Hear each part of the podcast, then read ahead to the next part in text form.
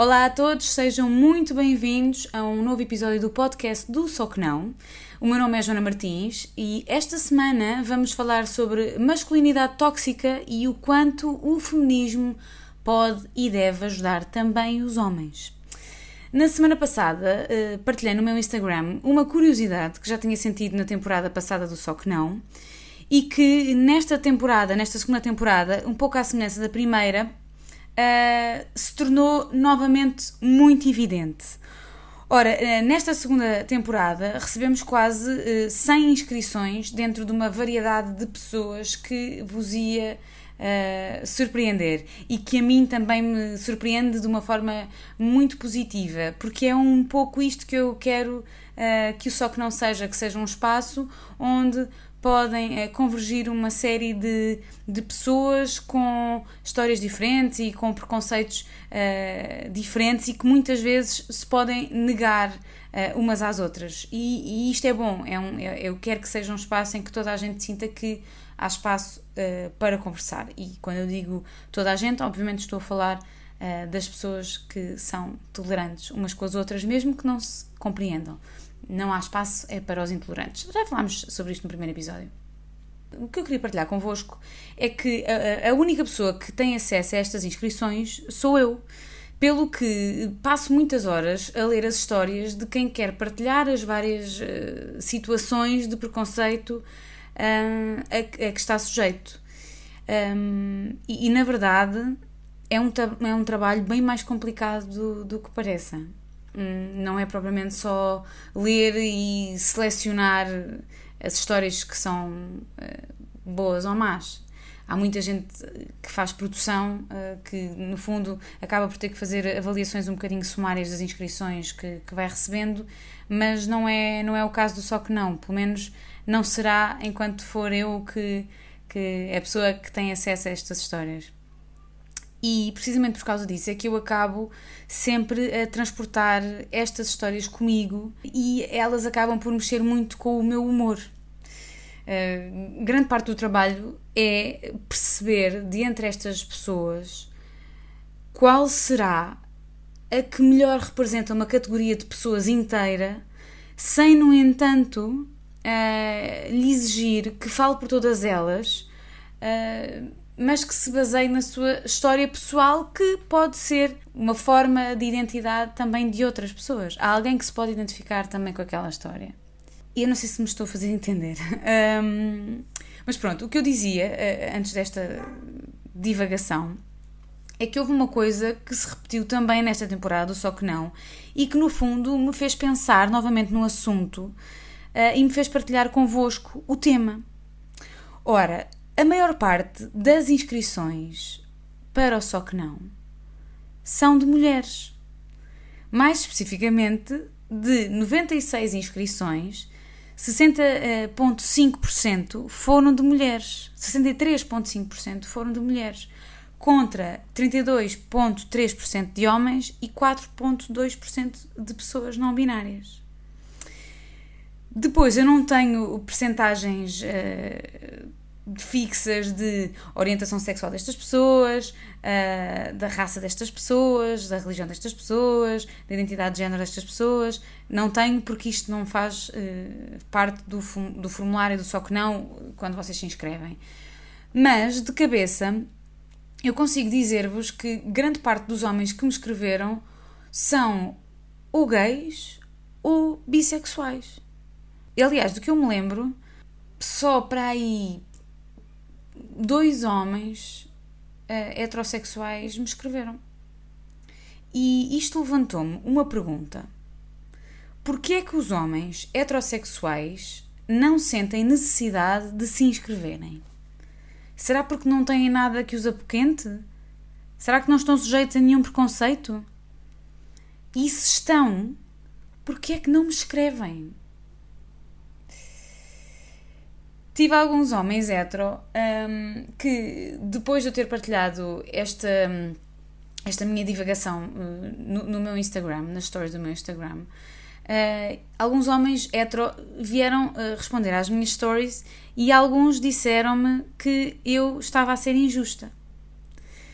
Um, E eu, quando partilhei estas stories, uma das coisas que eu disse foi que não sabia sobre o que é que os homens hetero, cis, que são homens que são o contrário de trans, são homens que nasceram uh, com genitália masculina e que se sentiram sempre homens. Portanto, o que é que os homens. Uh, não sabia o que é que os homens brancos, cis e heterossexuais me escreveriam, mas que gostava mesmo de saber. E quando eu recebi esta, este desabafo uh, de um ou dois homens a dizer que eu estava a ser injusta, eu tentei explicar-lhes uma coisa muito simples. Eu não fiz qualquer avaliação, a minha pergunta era mesmo real. E sabemos que o white straight male é a figura mais privilegiada da sociedade atual, mas eu não acho que isso signifique que ele, essa figura, uh, não está sujeita a qualquer tipo de preconceito ou opressão. Uh, e acho sim injusto que se pense que sim. Por isso, um, deduzi que o que eu disse foi só mal interpretado. Porque foi interpretado como um ataque. E não era, não era mesmo um ataque. Era mesmo uma pergunta. Uh, e, e, isto leva-nos a outra, outra divagação, que é o movimento feminista sempre existiu, não é de agora, não é? Aliás, foi graças ao movimento feminista throughout the ages que as mulheres foram tendo cada vez mais um papel uh, efetivo na sociedade. Só que agora ganhou contornos mais visíveis. Agora as mulheres arranjaram espaço uh, para não terem medo de dizerem o que pensam e de, com isso, irem à luta por melhores condições de acesso ao trabalho e de visibilidade, e de visibilidade uh, no geral. Uh, e obviamente que eu estou a falar sobre uh, as sociedades mais próximas de nós, sobretudo as sociedades europeias e possivelmente do, do, do, da América do Norte. Não estou a falar, obviamente, das, das comunidades e das sociedades de países que têm outros problemas uh, mais premente. Vamos falar sobre o movimento feminista que nós conhecemos nestes países que, que têm a oportunidade de se dedicar a estas causas.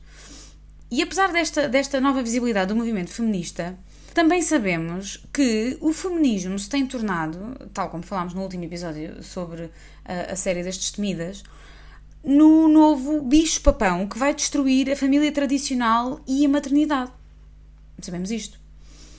Só que o que acontece é que o feminismo sério hum, acaba por ser uh, atacado por preconceitos e medos que o desgastam e o renegam para um lugar que nenhum de nós devia querer. Inclusive é os homens e, sobretudo, os heterossexuais.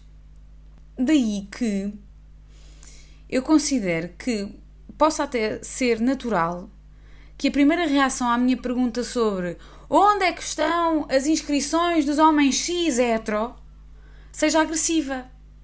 Eles acharam que os estava a atacar ou que pelo menos estava a sugerir que eles eram os privilegiados e que, haha, por isso é que não têm que se inscrever, porque a vossa vida é tão mais fácil do que a de toda a gente. Mas não foi nada disso. Hum, e, e possivelmente se acompanharem, hum, e esta no fundo é uma mensagem para todos os homens hetero que me possam estar a ouvir, se acompanharem uh, o que eu vou fazendo nas minhas redes sociais e, e, e, aquilo que eu advogo e que eu defendo também por intermédio Só Que Não, é que há sim espaço para ouvir toda a gente. Inclusive a, a figura a privilegiada do White Straight Male.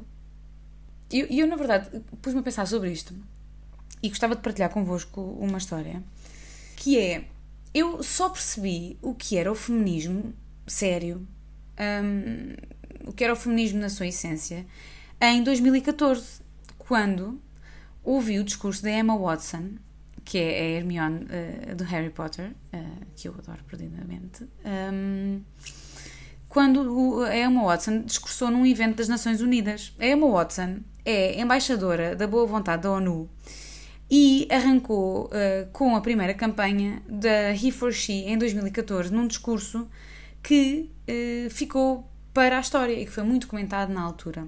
Eu, na altura, tinha um programa na Antena 3 que se chamava Programa Diário, que no fundo falava sobre o que é que estava a criar buzz uh, a cada dia. E, o que, uh, e, e, este vídeo, uh, este discurso da Emma Watson, foi uma das coisas que criou o buzz em 2014. Um, a He for She uh, luta pela igualdade de direitos e não quer que os homens fiquem de fora da conversa. E foi nesse discurso que eu percebi o tipo de feminista que eu queria ser. E gostava muito de partilhar uma parte deste discurso com vocês. Ouçam lá. And the more I've spoken about feminism, the more I have realized that fighting for women's rights has too often become synonymous with man hating. If there is one thing I know for certain, it is that this has to stop.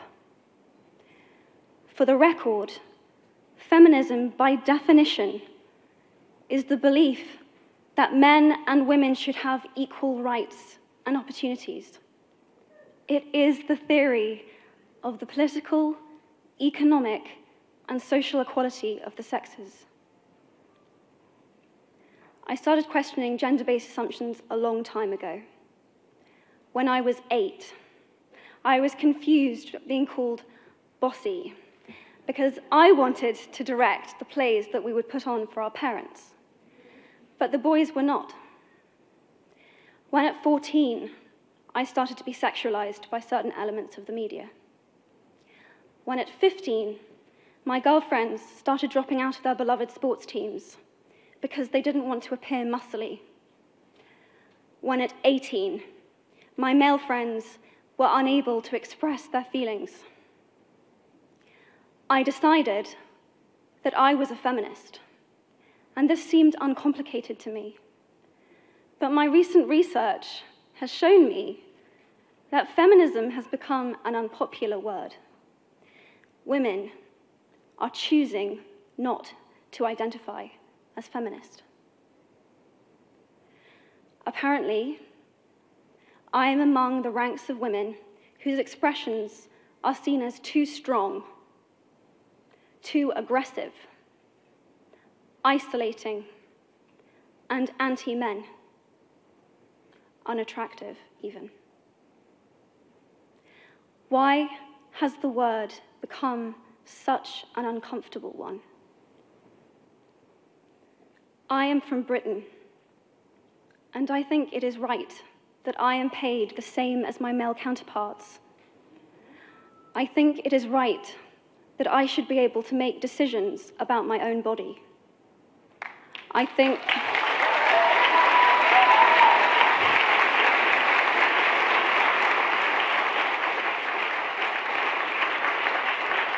I think it is right that women be involved on my behalf in the policies and the decisions that will affect my life. I think it is right that socially I am afforded the same respect as men. But sadly, I can say that there is no one country in the world where all women can expect to receive these rights no country in the world can yet say that they have achieved gender equality. These rights I consider to be human rights, but I am one of the lucky ones. My life is a sheer privilege because my parents didn't love me less because I was born a daughter. My school did not limit me because I was a girl. My mentors didn't assume that I would go less far because I might give birth to a child one day.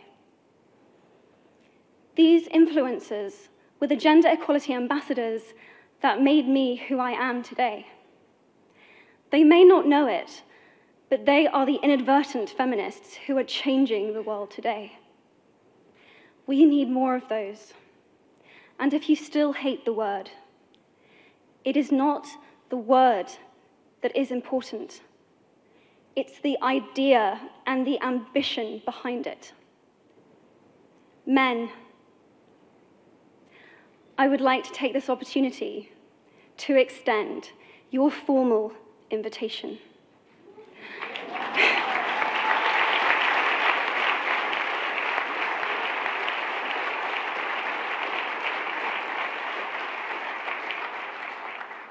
Gender equality is your issue too.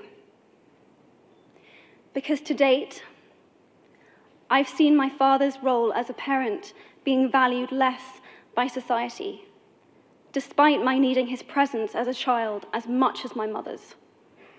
I've seen young men suffering from mental illness, unable to ask for help, for fear it would make them less of a man or less of a man. I've seen men made fragile and insecure by a distorted sense of what constitutes male success. Men don't have the benefits of equality either. We don't often talk about men being imprisoned by gender stereotypes, but I can see that they are.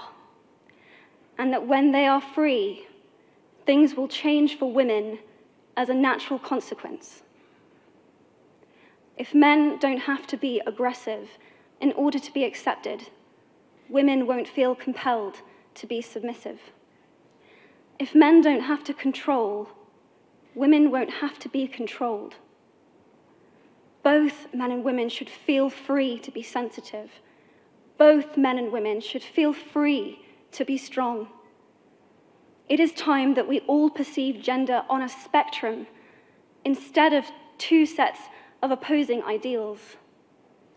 I want men to take up this mantle so that their daughters, sisters, and mothers can be free from prejudice, but also so that their sons have permission to be vulnerable and human too.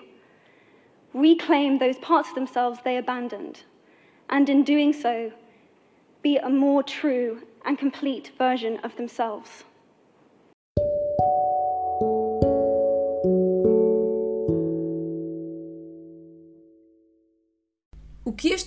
Discurso me ensinou é que afinal eu não sabia nada sobre o feminismo e que afinal uh, eu também era dessas pessoas que encarava a palavra uh, feminista com alguma distância. Não era um movimento ao qual eu quisesse pertencer, porque era um movimento que renegava uma parte uh, da sociedade e nós não devemos viver numa sociedade binária ao ponto de negarmos uh, uh, aquilo que é contra, uh, ou, que é, ou que é contrário, é melhor assim, é contrário àquilo que, que nós defendemos. Pelo menos devemos dar oportunidade às pessoas de, de se explicarem. Depois de eu ouvir este discurso, eu comecei a pensar sobre a minha própria experiência. Eu pessoalmente sempre fui considerada uma, e aqui vamos abrir aspas aqui no ar, uma mulher problemática. Hum. Sempre disse o que pensava, sempre lutei pelas coisas uh, em que eu acreditava uh, e que eu acreditava serem verdade e serem importantes. E dentro dos meus grupos de amigos, uh, eu era sempre a mais mandona, era a que tinha mau feitio. E ainda hoje, na minha vida profissional, eu tento controlar o meu tom para que ele não caia mal a quem me está a ouvir e para que não seja mal interpretado. E o meu tom muitas vezes é mal interpretado porque, dizem eles, tem lá uma ponta de arrogância. E há muitas mulheres que com certeza são de identificar com esta história. Eu não vejo os meus eh, colegas homens a terem de fazer eh, as mesmas acrobacias eh, no que diz respeito ao tom que usam, porque eles não têm de apresentar as coisas da mesma maneira que eu. Eh, eles não arrancam. Uh, nós não arrancamos uh, em pé de igualdade. Os meus argumentos não valem tanto quanto os deles, porque os deles já começaram três passos à frente na consideração de quem os ouve. Por isso, enquanto eu estou preocupada com o meu tom, eles só têm que estar preocupados com a mensagem que eles querem passar. E portanto, é óbvio que eu aqui já estou a perder. E é isto que distingue uma pessoa mandona de uma pessoa objetiva. Possivelmente eu sempre fui encarada como uma pessoa mandona porque o meu tom sempre foi demasiado hum, assertivo. E isso numa mulher soa a arrogância e soa a mau feitio. É? E se nós formos todos a pensar sobre isto, eu, não me, eu não sei, nunca me tinha percebido disto, eu habituei-me só a ser indicada como mau feitio e mandona. Isto, uma pessoa habitua-se. É tipo, olha, pronto, se calhar sou. Se calhar, se calhar tenho mesmo mau feitio. E a pessoa assume dentro dos parâmetros que pode assumir, não é? E o que é trágico, na verdade, aqui é, é que, mesmo quem toma decisões não está ciente de que esta partida eh, em, em pé de desigualdade é um assunto. E muitas vezes essas pessoas que tomam decisões não fazem por mal, claro, mas também não pensaram sobre o assunto, não ponderaram o que podem fazer para arrancar os preconceitos tão enraizados que têm, que dão sempre à partida mais credibilidade a algo apresentado por um homem ou, ou por um rapaz do que por uma mulher ou por uma rapariga. Um, é como se os homens, quando chegam a uma sala, enchessem mais a sala, mas de conhecimento. E uma mulher chega e enche mais a sala uh, de variedade e de beleza, como costumam dizer. E esse é que é o maior trabalho dos feministas. Este é que é o maior trabalho. Por isso, quando eu perguntei porque é que os homens heterossexuais brancos não me escreviam, foi porque eu quis, eu própria, sair de todos os preconceitos que nos dizem que esses mesmos homens têm acesso a mais direitos do que the rest of us, do que nós todos. Todos os outros que não somos white straight male. Um, e eu quis dar-lhes a hipótese, que eles nem dão, nem dão a eles próprios, de me explicarem o que é ser homem num mundo que espera tanto deles. E foi mesmo isso uh, que, eu, que eu quis uh, saber. E recebi algumas mensagens e fiquei muito contente, uh, porque é bom ver que há bons homens que, que, que, pensam sobre as coisas, mesmo que ainda tenham que lutar com alguns demónios que, que têm, e isso é verdade. eles não, talvez ainda não tenham descoberto que podem dar o salto, ou, ou que é seguro dar o salto, mas é normal. Um, e, e eu pedi a alguns dos homens que me responderam nas redes sociais que me enviassem áudios a explicar o ponto de vista deles.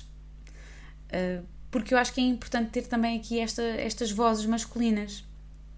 Nem todos conseguiram uh, enviar áudios, mas seguem aqui alguns exemplos.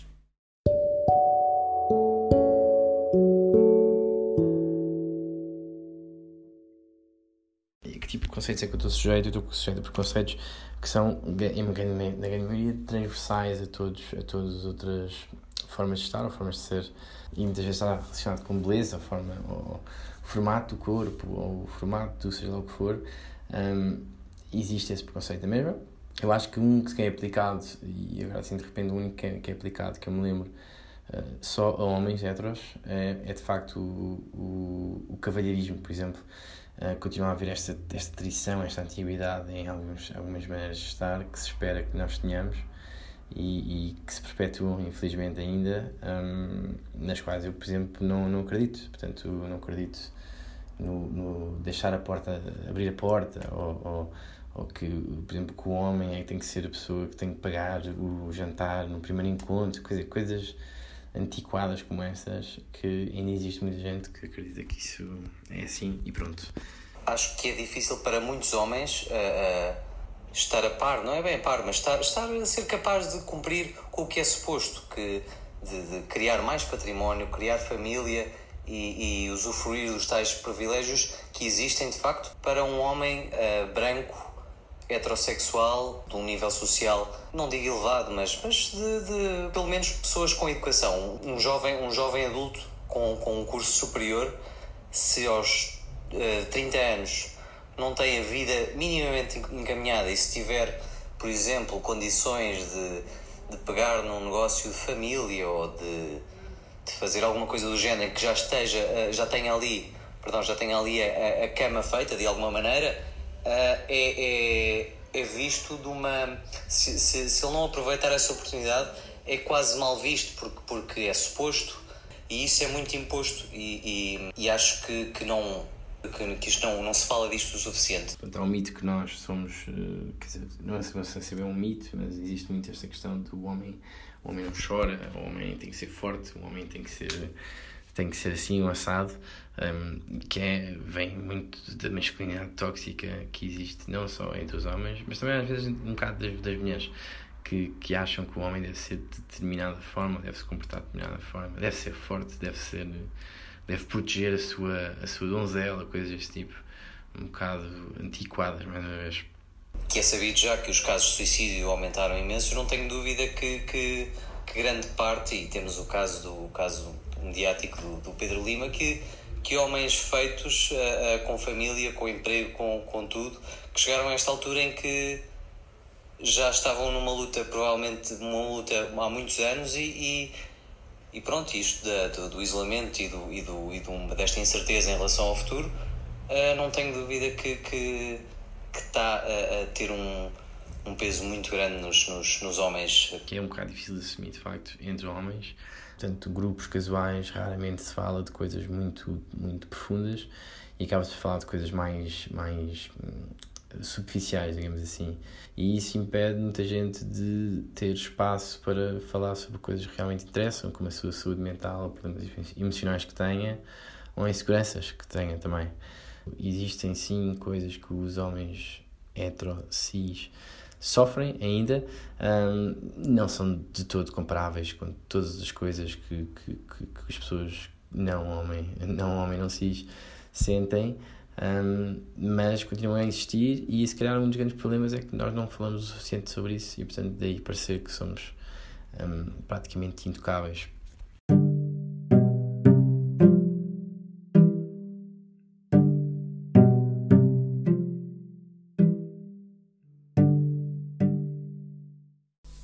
Precisamos de homens que consigam quebrar as correntes da masculinidade tóxica que lhes dizem que devem esconder os sentimentos e emoções para não parecerem fracos, que devem uh, afirmar a autoridade para conquistar respeito, que não precisam de fazer tarefas domésticas porque isso não lhes diz respeito e que nem sequer sabem fazer uh, tarefas domésticas bem, que nunca devem pedir ajuda, que devem ser heterossexuais, pois claro, sempre uh, que nunca podem rejeitar sexo, isto é um assunto uh, que se devia conversar, sobre o qual se devia conversar mais vezes, e que devem um, estar sempre em controlo. oh, dear straight man. Para que o feminismo seja uma realidade, nós precisamos de vocês, homens. De todos os homens. Precisamos que se ponham ao lado das mulheres e de quem se identifica no espectro feminino e precisamos que nos defendam na nossa ausência, precisamos que respeitem o futuro dos vossos filhos rapazes por nascer, ou os que ainda são pequenos, e que os ensinem sobre sensibilidade e sobre respeito, sobre força dentro dessa sensibilidade. Precisamos que os novos rapazes tenham mais espaço para serem o que eles quiserem, longe de toda essa pressão social que os homens também sentem. Hum? E no fundo, aqui a mensagem é muito simples. O feminismo não existe pelas mulheres, existe pelo direito à igualdade.